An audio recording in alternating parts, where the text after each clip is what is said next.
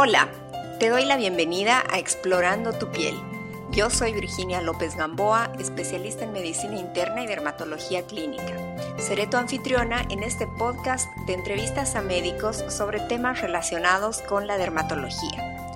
Hoy tengo la compañía del Dr. Jared Martínez, médico dermatólogo en Coahuila, México, y catedrático de la materia de dermatología en la Universidad Autónoma de Coahuila. A Jared lo conocí en Panamá, en una reunión de dermatólogos jóvenes llamada Latina Derm, la cual nos permitió formar una red de amigos en esta especialidad. En esta entrevista hablaremos de la anatomía de genitales masculinos, autoexamen, motivos de consulta frecuente y patología de transmisión sexual. Me escucharás mencionar algunos datos estadísticos que quiero recalcar. La Organización Mundial de la Salud informa que cada día más de un millón de personas contraen una enfermedad de transmisión sexual y la gran mayoría son asintomáticas. Esto puede llevar a un subdiagnóstico que incrementa la transmisión. La educación sexual integral es un pilar fundamental para prevenirlas y personalmente creo que debemos fomentarla en nuestra sociedad. Recuerda que este podcast promueve el conocimiento general sobre temas dermatológicos sin ofrecer tratamientos ni directivas clínicas específicas. Aquí vamos. Buenas tardes, Jared. Muchas gracias por reunirnos hoy y por aceptar esta entrevista para el podcast. ¿Qué tal, Virginia? ¿Cómo estás? Mucho gusto de estar aquí contigo y con tu audiencia. Gracias. Como sabes, te decía que es un tema muy interesante porque además es un tema del que se habla poco, tanto en, los círculos médicos como entre pacientes. A veces son cosas que uno las deja para otro momento y hay un poco de vergüenza ligado a la anatomía genital masculina. Así que quiero que empecemos hablando un poco de, de la anatomía y sobre todo de cómo un varón haría el autoexamen de esa zona. Claro, pues lo importante es eh, para iniciar saber que tenemos genitales, como quien dice, externos e internos, anatomía que se ve y anatomía que no se alcanza a ver.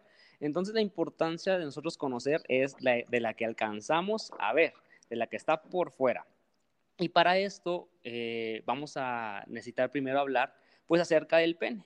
El pene, esta estructura cilíndrica que posteriormente termina que se le conoce la estructura cilíndrica como el tronco o el cuerpo del pene, y la cual eh, termina en, una, eh, en el glande, el cual este, también hay que saber que hay diferentes formas y tamaños de esta, del pene, y los cuales muchos de ellos son este, eh, normales. Hay muchas variaciones en, en, en formas y variaciones en, tamaños, y los cuales se pueden considerar normales, muchas veces dependiendo también de la raza, de la edad muy importante, obviamente, de la genética que, tengamos. Entonces, estos son los, el, pene. Y también otra estructura que hay que conocer son, es este saco que se encuentra eh, eh, bajo el pene, que se le conoce como escroto, el saco que guarda los testículos y que también varía en cuanto a forma y tamaño, dependiendo también de la edad,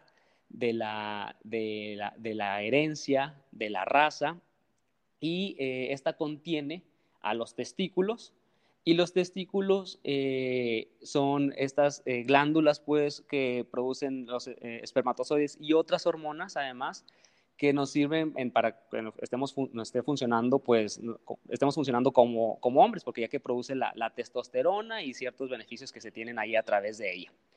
Muy importante, quiero aprovechar para comentar que los testículos no están al parejo, al mismo, al mismo nivel. Habitualmente hay un testículo que está más arribita que otro. Y eso es algo normal porque es una pregunta bastante frecuente que nos llegan al consultorio es que, ¿sabes que Uno de mis testículos está distinto al otro. Sí, hay uno que está más arribita que otro. Lo mismo que ocurre, por ejemplo, eh, en mujeres con sus glándulas mamarias, también que pueden tener una un poquito, un poquitito distinto. Tampoco la variación tiene que ser eh, eh, mucha. En caso del hombre, el testículo se ha observado que habitualmente el izquierdo es el que está un poquito más abajo que el derecho eh, en la mayoría de los hombres y esto favorece porque a la hora de nosotros caminar con el, uno, si estuvieran al mismo nivel, rozaría uno con otro, entonces hay esta, esta variación para que no ocurra esto, eh, este, esta fricción. Y otra cosa que hay que conocer además es también en la parte posterior de los, de los testículos, nosotros tenemos un conducto como enrollado que se le conoce como epidídimo y este también en ocasiones es esta parte posterior de atrás de los testículos está un poquito sensible y esa también hay que, hay que saber que está ahí porque en ocasiones se puede inflamar un poquito y generar una epididimitis, se le conoce, y esta eh, pues no sería algo, algo habitual. Habitualmente el epididimo tendríamos que palpar muy profundo para que nosotros poder alcanzar a, a sentirlo. Muy bien. Volviendo un momento a la estructura del pene, más allá de lo que mencionaste, el tronco o el cuerpo y el glande, ¿nos puedes describir un poco dónde estaría el frenillo, cuál sería el prepucio, que son palabras que quizás nuestros oyentes han escuchado y no saben exactamente dónde localizar? Claro, el prepucio eh, se encuentra, es, es, como una tela que, de piel, vamos a decirlo así, es una parte de piel o piel como piel redundante que va aproximadamente del tronco y que se extiende hasta el, hasta el glande o la cabeza del pene y que se extiende hacia allá y lo cubre cuando no está en erección. Y cuando está en erección pues se retrae y, deja al descubierto el glande y el resto del tronco de la parte más eh, distal o más, más lejana al, al, tronco del cuerpo.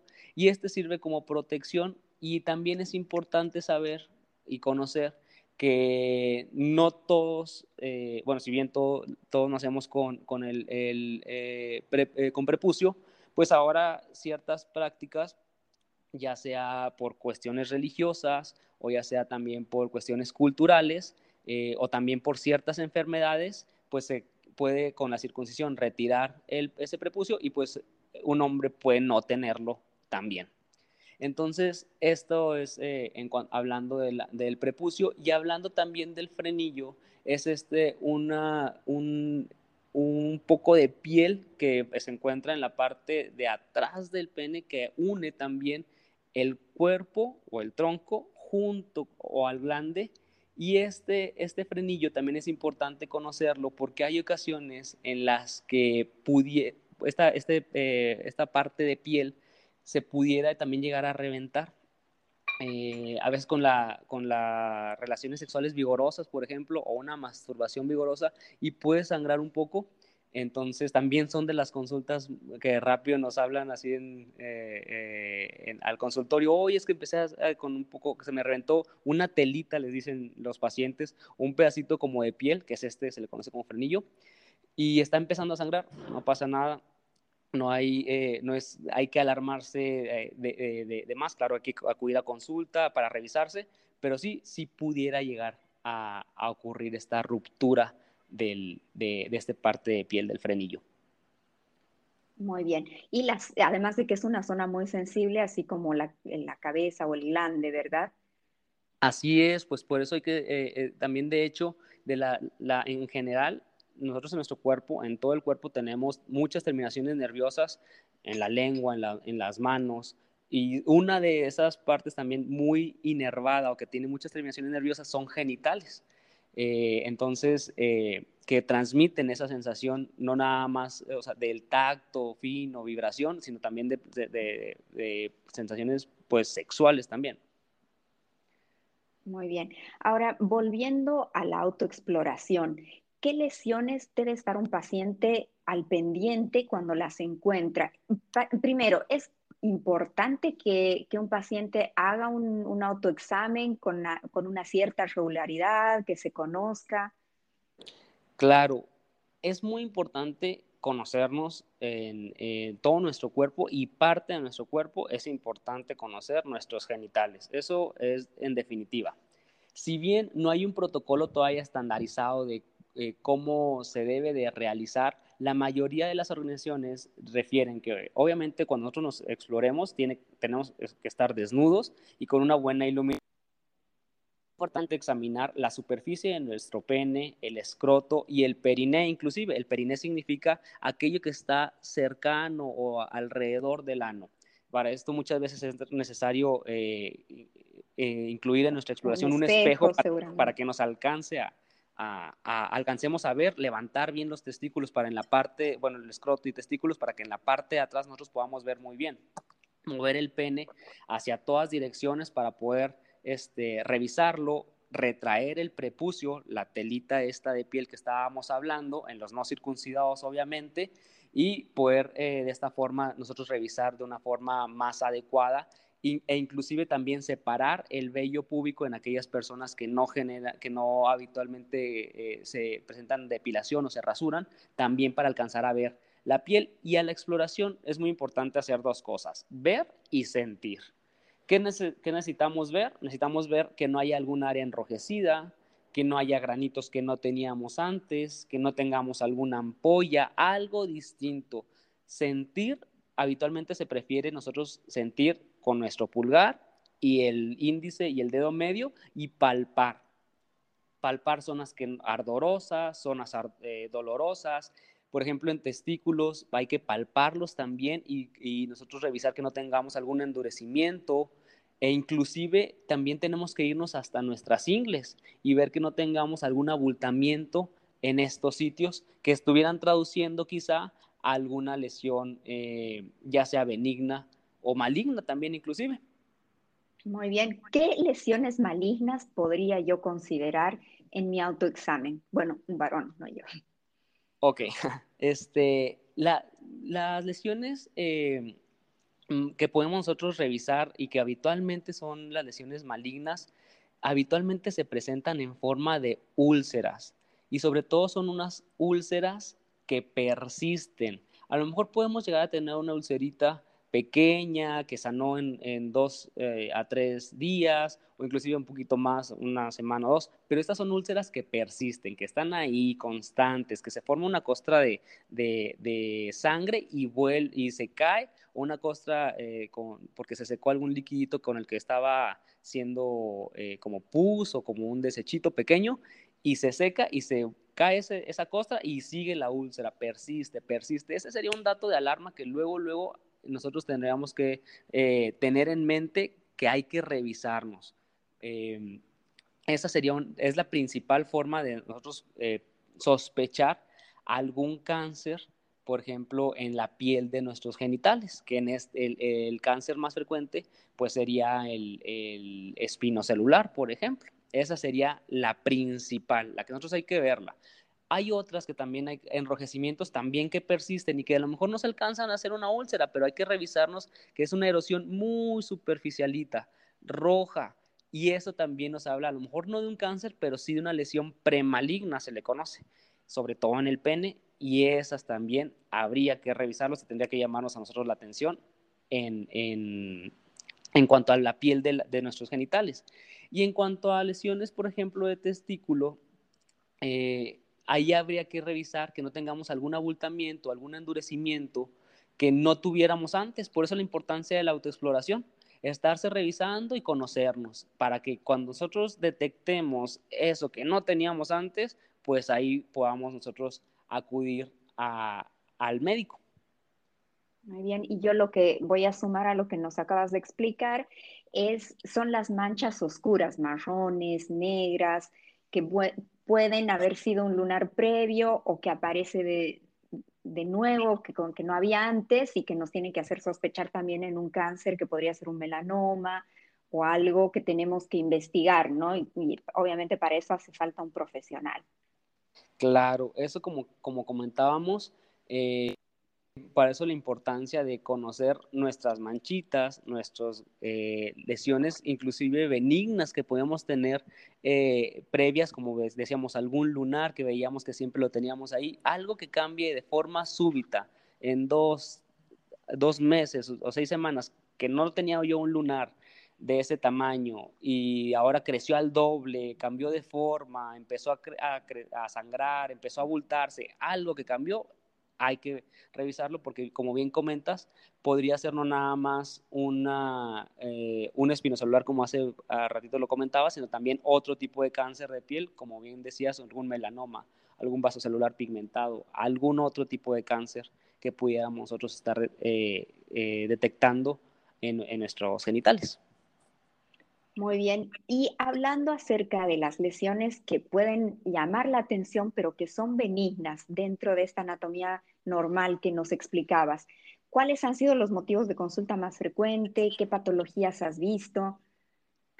Sí, las más clásicas y las que también eh, acude mucho el paciente a consulta, sobre todo porque lo confunde con enfermedad de transmisión sexual, son las pápulas perladas. Estas pápulas perladas son pequeños granitos o protrusiones milimétricas que se encuentran en la base del glande o en la corona del glande.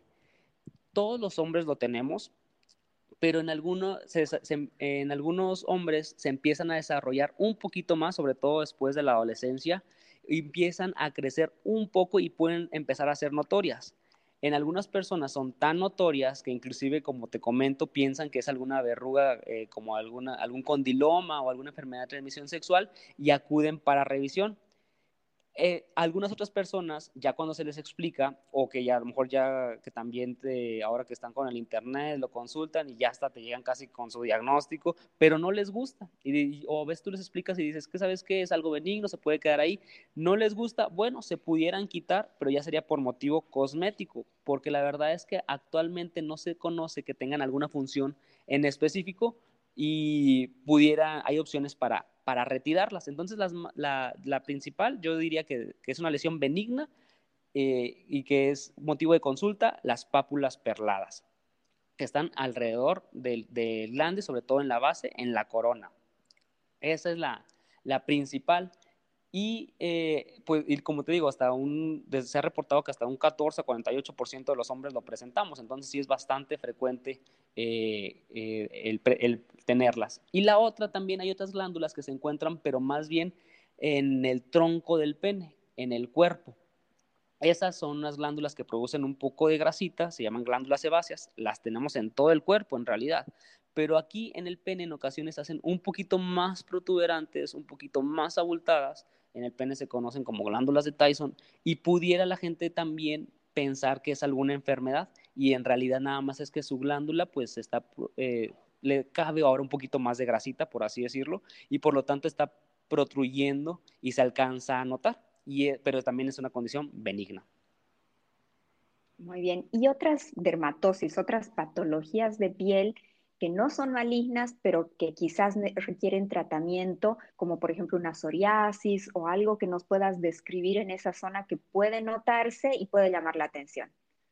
Sí, hay eh, también muchas enfermedades que, pueden afectar específicamente eh, genitales, eh, como por ejemplo la psoriasis es una de las enfermedades que también benignas se pueden presentar en genitales.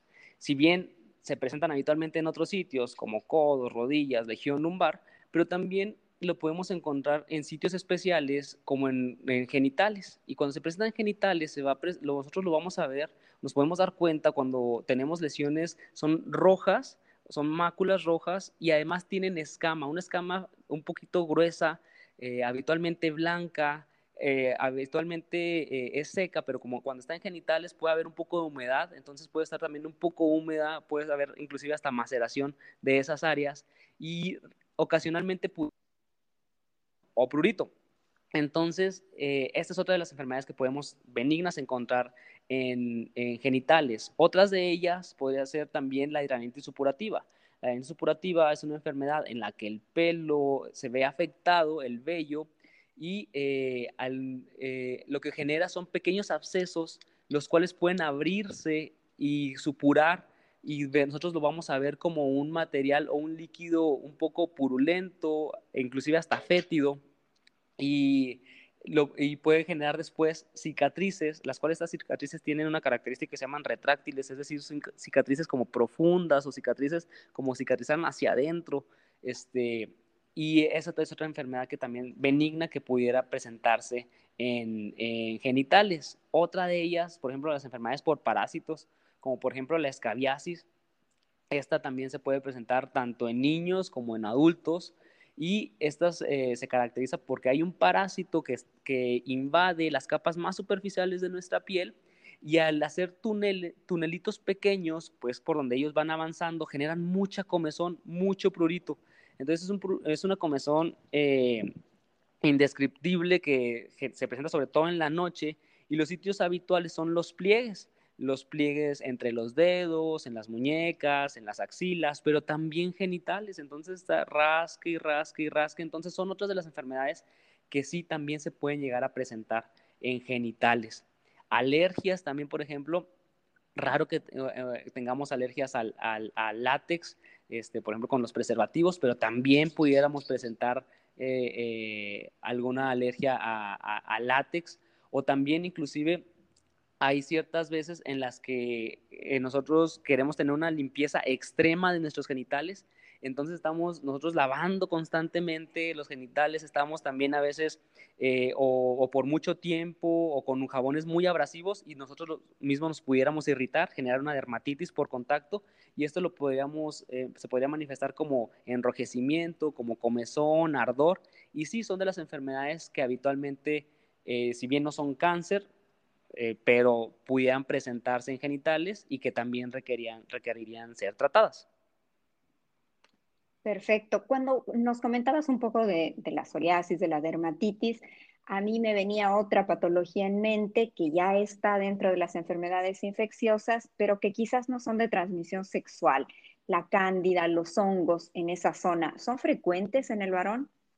Fíjate que sí, sí son muy frecuentes. Quizás son más frecuentes en, eh, mujeres, pero nosotros los hombres, mm, de verdad que también otro de los motivos de consulta es cándida. Y esta cándida es un, hongo que habitualmente afecta, cuando afecta genitales, lo afecta en la forma superficial y se manifiesta, como nosotros lo podemos detectar, como una em, zonas blanquecinas e inclusive puede estar cierta, eh, un poco húmedas y a veces eh, semejan como un requesón o un queso cottage o como si fuera una eh, nata eh, porque generan estas, estas estructuras que se pudieran nosotros despegar y cuando se despegan pueden dejar un poco enrojecida el área y generan mucha comezón. Esa es una forma de, presentarse de la, de, eh, la cándida. Hay otra forma de presentarse, las cuales son como, como muchos, en el glande sobre todo, son muchos puntitos rojos a veces se generan como ciertas lesiones anulares o circulitos muy pequeñitos, apenas se alcanza a ver, y esa también es otra forma de presentarse la cándida en genitales muy pruriginosa, y, o sea, muy, eh, genera mucha comezón, y sí es otra de las enfermedades comunes que nosotros podemos ver en, en genitales. Bien, yo lo que quiero aportar ahí es comentar a los que nos están escuchando que la cándida es parte de nuestra flora, pero a veces por algún desbalance, en la mujer generalmente hormonal o por antibióticos, en el varón también, puede haber un sobrecrecimiento de la cándida y es cuando se presentan estas lesiones, ¿verdad? Sí, tienes razón. Y también aquí es muy importante también, como bien lo comentas, tratar a la pareja, porque habitualmente también hay que ver que la pareja este, no pueda estar también presentando este tipo de, de, enfermedades y en general la verdad es que habitualmente también eh, cuando nosotros exploramos genitales, ya sea en un hombre como estamos hablando en este caso, pero también en mujeres, también es importante eh, conocer los genitales también de nuestra pareja, pues para poder nosotros también detectarlo. Es verdad, eso es, eso es algo que a veces no lo mencionamos y es muy importante.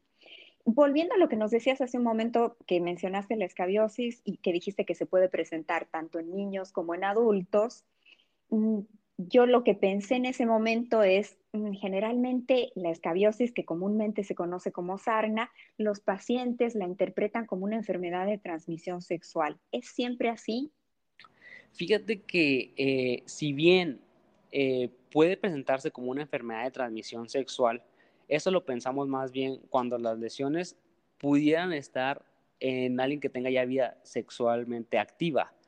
Pero también la escabiasis o sarna, como se puede llegar a conocer en ciertas áreas, también se puede presentar en niños y en ellos la verdad es que es muy poco probable que sea transmitido a, través de, forma sexual, porque los niños lo pueden adquirir sobre todo esta, la sarna se adquiere de una persona a otra y pues conviven ahí en el cole, conviven ahí con otros niños en el kinder, conviven con eh, los primos, entonces eh, van tienen mucha convivencia entre un niño y otro y habitualmente cuando es niños, entre ellos se, la, lo, van, lo van pasando y posteriormente lo, lo, adquiere la, ya alguien de los adultos. De hecho, el tratamiento en la sarna debe ser familiar porque habitualmente toda la familia lo, lo puede llegar a presentar, pero nosotros los adultos a lo mejor no tenemos tantas manifestaciones, no nos da tanta comezón, pero ahí puede llegar a estar. A diferencia en los adultos, no a fuerza tiene que ser sexual, pero sí puede ser una vía de transmisión. Muy bien, o sea que como para que quede claro, hay que considerarla como una opción a la transmisión sexual, pero no es la única forma, ¿verdad? Claro. Y esto nos da pie para hablar sobre las enfermedades de transmisión sexual. ¿Cuáles son las más frecuentes? Yo he estado revisando un poco y bueno, no hay datos del 2020 porque evidentemente no hay nada que ha quedado muy específico, hace un año difícil, pero lo que dice la mm, OMS, la Organización Mundial de la Salud, es de que generalmente o sea, de que se está viendo que hay un millón de casos eh, que se van presentando con frecuencia, cada vez más frecuentes, y que de estos, de este millón de casos, el 4% de las enfermedades de transmisión sexual, perdón, no el 4%, 4 de todas las enfermedades son curables y a veces uno no las piensa. Por ejemplo, la clamidia, la gonorrea, la sífilis y la tricomoniasis. En tu consulta o en tu experiencia, ¿cuáles son las enfermedades de transmisión sexual más frecuentemente vistas en, los pacientes? Ok, por mucho, la enfermedad sexual más frecuente observada es el herpes, el herpes genital. Este, el que yo al menos en la, en la clínica he observado que todos mis pacientes varones que acuden y que van por una enfermedad de transmisión sexual, la mayoría es herpes. Eh, de hecho, muchas de las enfermedades de transmisión sexual se presentan eh, de forma, en forma de una úlcera. Y, está establecido que lo más, cuando vemos nosotros una úlcera y la asociamos a una enfermedad de transmisión sexual, pensemos en herpes. Claro, cada úlcera tiene unas características muy distintas. Por ejemplo, herpes, que está generado por un virus, por el virus del herpes eh, tipo, tipo 2. Entonces, este se presenta como múltiples vesículas eh, muy pequeñitas con una halo eh, de eritema o enrojecido y, y tienen la característica que son muy ardorosas o dolorosas, duelen, arden, se presentan de forma súbita, habitualmente después de unos 3 a 7 días de haber tenido alguna, alguna relación sexual y de ahí se, es como lo, lo adquirimos. Y eh, esta es la forma de, de, presentarse del herpes y esta es una de las, de las más frecuentes. Pero a mí me llama mucho la atención y no que me llame nada más a mí la atención, sino también así está reportado, es que ahora el resurgimiento de otra enfermedad que se creía que a lo mejor ya era como un tabú o como que era que ya casi no existe, que casi ya no está, que es la sífilis. La sífilis es la, ha estado empezando a resurgir actualmente y la sífilis tiene en muchas formas de manifestarse, pero en genitales habitualmente inicia su manifestación como una úlcera, pero grande esta está generada la sífilis por, un, por una bacteria que también hay que pensar que más o menos se adquirió aproximadamente como tres semanas después de haber tenido la relación sexual, pero hay algunos eh, casos en los que puede ser eh, hasta 90 días después, pero lo habitual son tres semanas después de haber tenido y la, se presenta inicialmente como una, una, una úlcera grande y pues cada una tiene un tratamiento distinto, pero estas serían las dos que considero que serían más importantes eh, que estemos al pendiente. Herpes por su gran frecuencia y sífilis por su resurgimiento. Bien, ¿esta úlcera que nos mencionas de la sífilis tiene algunas características particulares? Sí, la, la sífilis, habitualmente las úlceras se presentan, cuando se llegan a presentar en, genitales, habitualmente lo hace en el pene. Raro que lo haga en, otros sitios cercanos, pero sí pudiera, sí pudiera ser, o sea, habitualmente es genital tiene la característica de que es una úlcera con sus bordes, es decir, la periferia está muy bien definida. Yo veo dónde empieza y veo dónde termina. Inclusive los bordes hasta están elevados y están firmes. Y tiene, eh, es una úlcera que está limpia, está, se alcanza a ver, o sea, no, no tiene mucha secreción, no tiene mucha pus y no duele. Esas son las características. Y habitualmente se presenta una, y una sola. Puede llegar a medir eh, aproximadamente 1 a 2 centímetros, un poquito más, un poquito menos, pero es lo habitual, un centímetro, un centímetro y medio. Y habitualmente se presenta nada más una. Porque si se llegan a presentar dos o más, hay que pensar que ese paciente además tiene un compromiso en su sistema inmunológico, como por ejemplo VIH, y eso le hace presentar más, más, más este, más úlceras, pues. Más úlceras. Muy bien, ese, lo que nos estás describiendo sería un estadio inicial de una sífilis, una primo-infección, ¿verdad? Así la primera vez que entran en contacto. Muy bien. Sí, porque eh, como para que los, los, que nos están escuchando sepan, hay también etapas más avanzadas de la sífilis que pueden tener otras manifestaciones en piel que no vamos a entrar a detallar ahora, pero esta sería la que tiene que llamar la atención en el varón si aparece en genitales, ¿no? Eh, hay otra patología que a mí me ha empezado a llamar mucho la atención últimamente porque he visto que hay muchos casos de condilomas o comúnmente conocidos verrugas. ¿Qué nos puedes contar de eso? Muy bien. Lo que comentaba eh, ahorita eh, de cuanto la, la gran este, lo, el grande, lo grande, la, gran proporción de úlceras que nosotros podemos ah, saber, encontrar en genitales, dijimos que si era, si bien herpes y sífilis, pero sí tienes razón en, la, en cuanto a comentar que el VPH, yo creo que aún sobrepasa más al herpes y sobrepasa más a la sífilis y sobrepasa más a casi todas las enfermedades de, de transmisión sexual que no sean úlceras. Eh, y además yo creo que por mucho es la, de las principales y de las más frecuentes que nosotros encontramos está generado por un virus. Este virus se transmite de una persona a otra y es a través de microtraumatismos que se adquieren sobre todo a través de tener de las relaciones sexuales pues con el frote, con la fricción, generamos traumatismos muy pequeñitos y de ahí se pasa de la pareja de una pareja sexual a otra.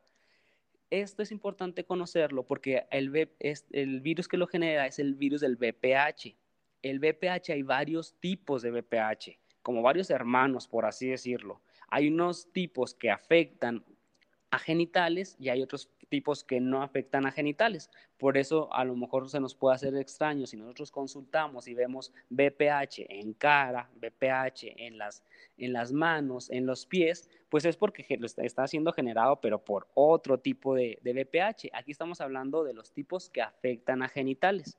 Y de estos que afectan a genitales hay que tener muy en cuenta varios tipos, sobre todo el 16, el 18, porque esos no nada más generan las verrugas o los condilomas, sino también estos pueden llegar a generar cáncer eh, de, este, sobre todo en las mujeres, el cáncer cervicouterino, y entonces de esta forma el hombre puede estarlo eh, pasando a nuestra pareja y en ellas es por eso que la ventaja que nosotros, eh, si nos sale una verruga, una lesión en, nuestro pene, pues eh, en nuestros genitales lo alcanzamos a, ver, pero en, la mujer es en la que no se alcanza a ver porque está hasta, hasta el fondo de la vagina, en el cervix, y por eso en ellas la importancia de hacerse el papá Nicolau y en nosotros la importancia de revisarnos a simple vista, que no tengamos, esta el BPH se presenta como una pequeña elevación de, y la superficie de esta elevación es irregular y habitualmente pueden ser desde milímetros pequeñitas, como las pápulas perladas, por eso les comentaba que se pudieran confundir, o pueden ser, ser muy grandes y presentarse en pene, sobre todo, e inclusive también en región perianal, alrededor del ano y que se encuentran en región perianal, muchas veces los pacientes me dicen, pero es que yo no, he tenido relaciones yo este, anales y aún las, las presento ahí. Bueno, pues es que durante la relación sexual pues hay frote y fricción de toda esa área, entonces toda esa área puede estar, em, lo, puede, lo, lo podemos presentar. Muy bien, sí, y esto es importante que además no es solamente en una relación heterosexual, sino que también hay que tomar en cuenta las relaciones de hombre con hombre y estar siempre atento a esto, ¿no? Claro.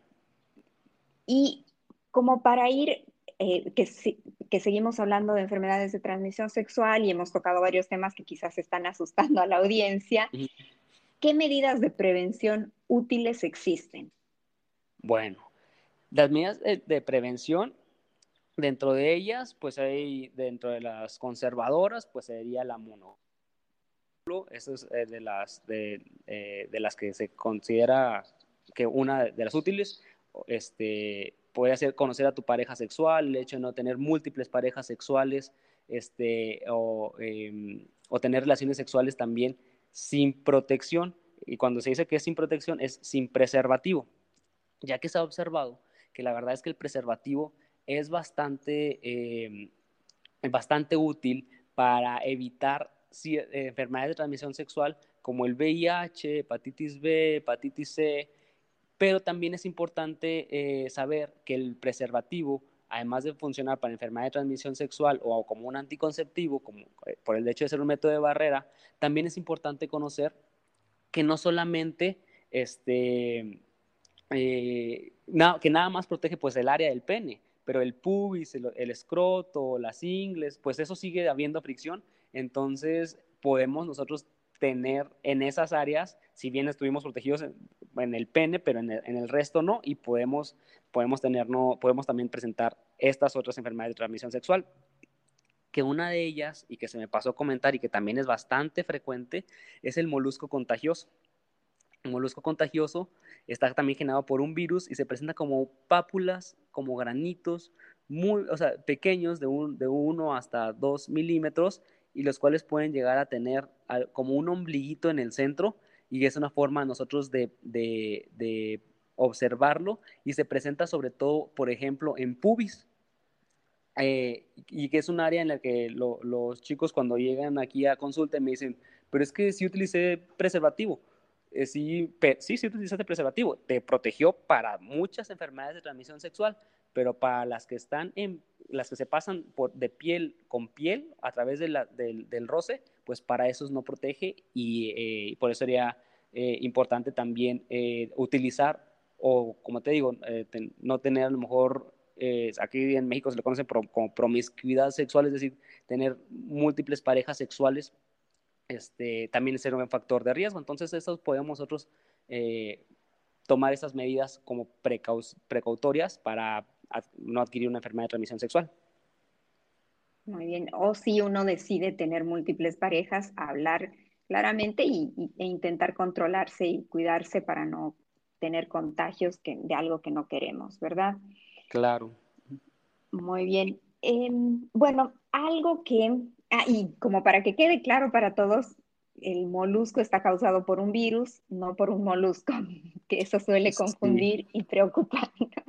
Em, bueno, Jared, si un paciente ha encontrado cualquiera de estas lesiones que hemos hablado ahora y decide acudir a la consulta, ¿hay algo específico que tiene que hacer? Porque a nosotras, las dermatólogas, nos suele pasar que viene el paciente y ya sea porque no sabía que la médica que iba a estar frente a ellos iba a ser mujer o porque existe un cierto pudor. A veces no se animan de inicio a preguntarnos el motivo real de la consulta o directamente nunca lo mencionan y terminan retrasando la consulta. ¿Hay algo específico que nos quieras mencionar para aportar a los pacientes que van a ir a consultar? Claro, lo principal, yo creo que como cuando nosotros vayamos a, consulta para una enfermedad de transmisión sexual o para algo que nos vayan a revisar en nuestros genitales como hombres, yo creo que lo primero que tenemos que ir es con una, una mentalidad abierta y saber que es una parte, eh, que sí obviamente es una parte privada que nos vamos enseñando a todo mundo, o bueno, alguien que quiera, pues así, así lo querrá, pero este, que habitualmente pues, nos quitemos de ese pudor, nos quitemos de ese tabú de no querer eh, ir a, consulta porque después algo que pudiera, pudiera haberse prevenido a tiempo o tratado de forma sencilla, por dejarlo por mucho tiempo, después va a ser más complicado, más difícil. Entonces, primero ir con generar ese cambio de mentalidad en, nosotros los hombres, que muchas veces eh, puede llegar a estar un poquito cerrada y que cada vez hemos estado luchando porque pues no lo sea así. Que puede generar, podemos estar entre un hombre o una mujer que nos revise Sí, y la verdad es que como hombres y mujeres, los dermatólogos y dermatólogas estamos capacitados para, para poder llevar a, cabo el tratamiento y la detección oportuna de nuestras lesiones en genitales. Y también otra cosa que, pudiera ah, yo comentarles es que nos vayamos con aseados, no que eh, un aseo súper riguroso, etcétera, pero como un aseo normalito. y para nosotros podernos también sentir cómodos en nuestra, eh, en nuestra, cuando nos vayan a explorar. Cuando digo normalito es con, con agua, con jabón, sin tallarse, un jabón suave, que, y, y con eso es suficiente. Hay quienes eh, prefieren eh, quitarse el vello púbico, pudiera, nos pudiera servir, sí, sí nos pudiera servir para um, una mejor exploración.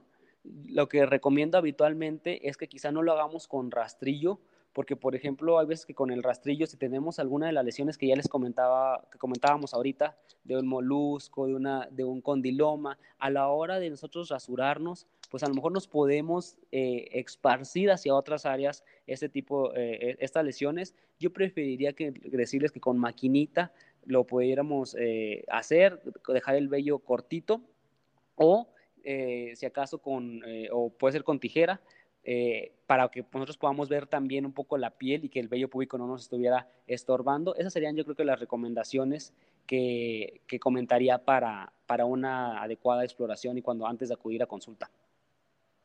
Perfecto. Y yo vuelvo a recalcar, dejemos el pudor de lado, la médica o el médico que esté delante de ustedes está dispuesto y con ganas a revisarlo desde un punto de vista científico y no hacemos ningún tipo de juicio de valor, así que tienen que, si en algún lugar uno tiene que ser totalmente abierto, es, en, es frente al médico para que podamos darles la mejor, el mejor diagnóstico y podamos ayudarlos de la mejor manera posible, ¿verdad?